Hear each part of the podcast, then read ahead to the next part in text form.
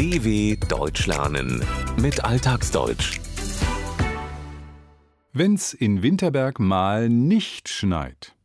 Als schneesicher gilt das Skigebiet im Sauerland nicht. In einem milden Winter müssen Pisten mit Kunstschnee präpariert werden. Vorsichtshalber schauen sich die Winterberger auch nach alternativen Einkommensquellen um.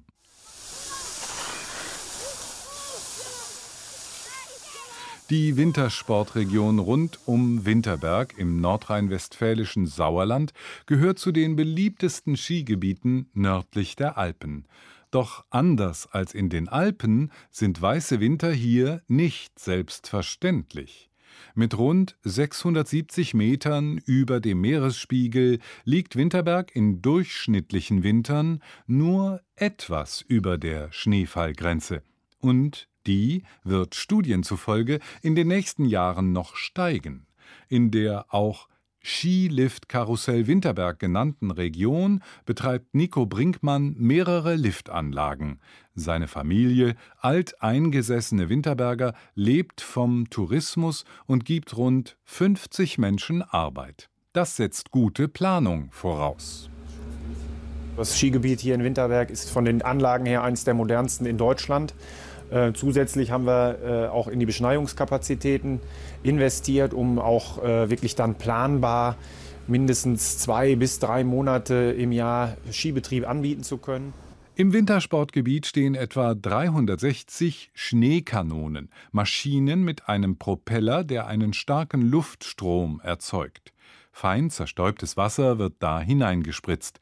Die Wassertropfen verdunsten teilweise in der kühlen Luft, kühlen so weit ab, bis sie zu Schneekristallen werden. Durch den Propeller werden sie über die Pisten verteilt. Diese werden beschneit. So können Skifahrer, Rodler und Snowboarder ihrem Sport auch in Wintern nachgehen, in denen nicht viel Schnee fällt. Liegen die Temperaturen über 3 Grad Celsius, stehen die Schneekanonen aber still, weil der Kunstschnee dann nicht liegen bleiben würde. Auf einigen Pisten kommen daher sogenannte Snow Factories zum Einsatz. Sie können auch bei Plustemperaturen noch Schnee produzieren. Ein sensibles Thema, vor allem Umweltschützer kritisieren den hohen Energie- und Wasserverbrauch. Demgegenüber steht die Sicherung von Arbeitsplätzen. Denn, so berichtet Karl-Heinz Thielke von der neuen Skischule Winterberg, wenn wir das nicht gehabt hätten dieses Jahr, dann hätten wir das Weihnachtsgeschäft vergessen können. Weil wir hätten keinen Schnee gehabt, definitiv. Weil selbst die minus zwei Grad, die die Schneekanonen brauchen, nicht erreicht wurden, um Schnee zu produzieren.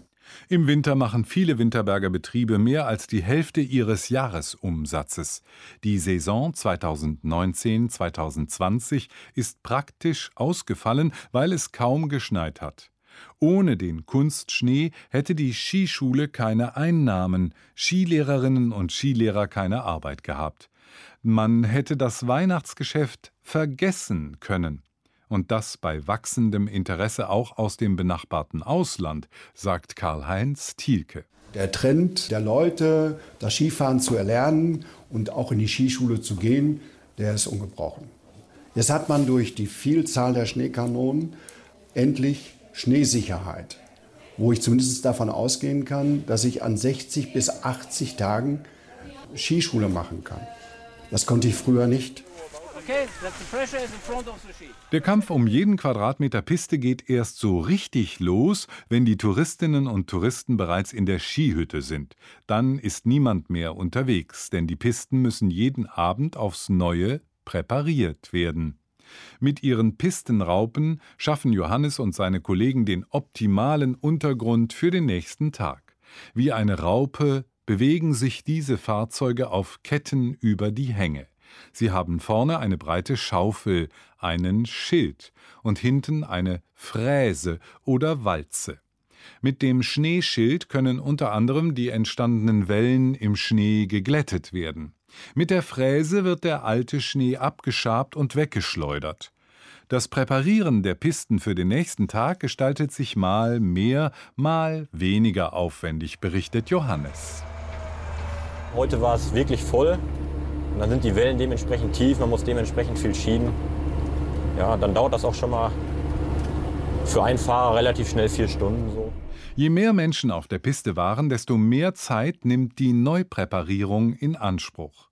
Die Schneedecke muss, auch um die Verletzungsgefahr zu verringern, homogen sein.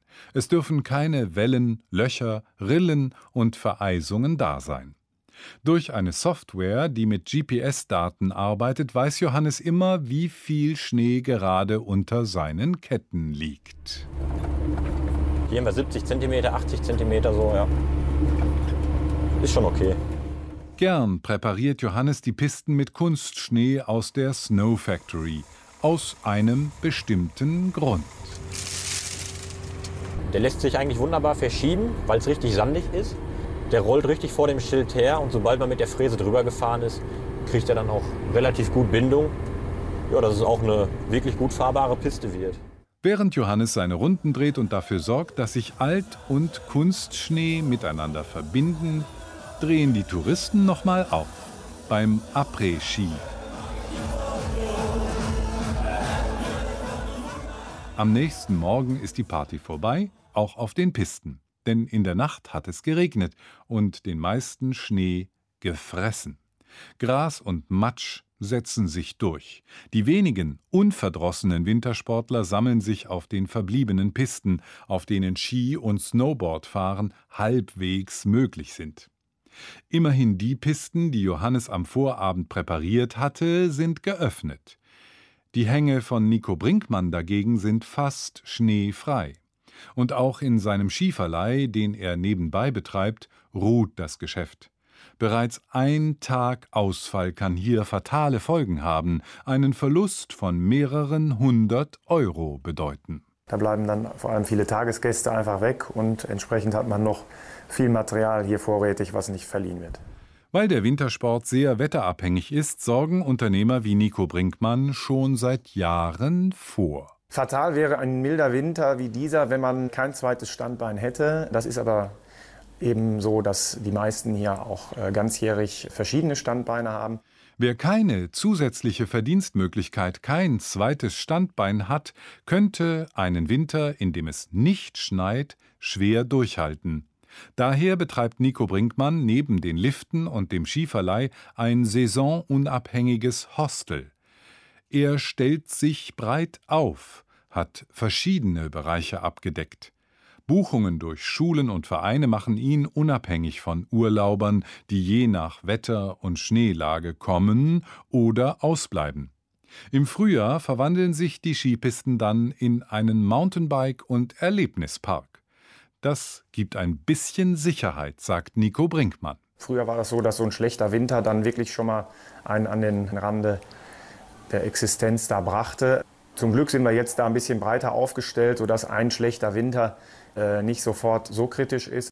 Allen Klimaprognosen zum Trotz glauben die Winterberger aber fest an die Zukunft des Wintersports in ihrer Region. Und je nach Wetterlage gibt es ja auch mal Winter, in denen es ordentlich schneit, manchmal dann sogar mehr als einem lieb ist so wie in der Saison 2020-21. Doch diese fiel wegen der Corona-Pandemie ins Wasser. Hotels waren geschlossen, Skilifte standen still. Wegen großen Andrangs von Schneebegeisterten wurden die Skigebiete sogar abgeriegelt. Nur die Einheimischen konnten einen der immer seltener gewordenen richtigen Winter genießen. dw.com/alltagsdeutsch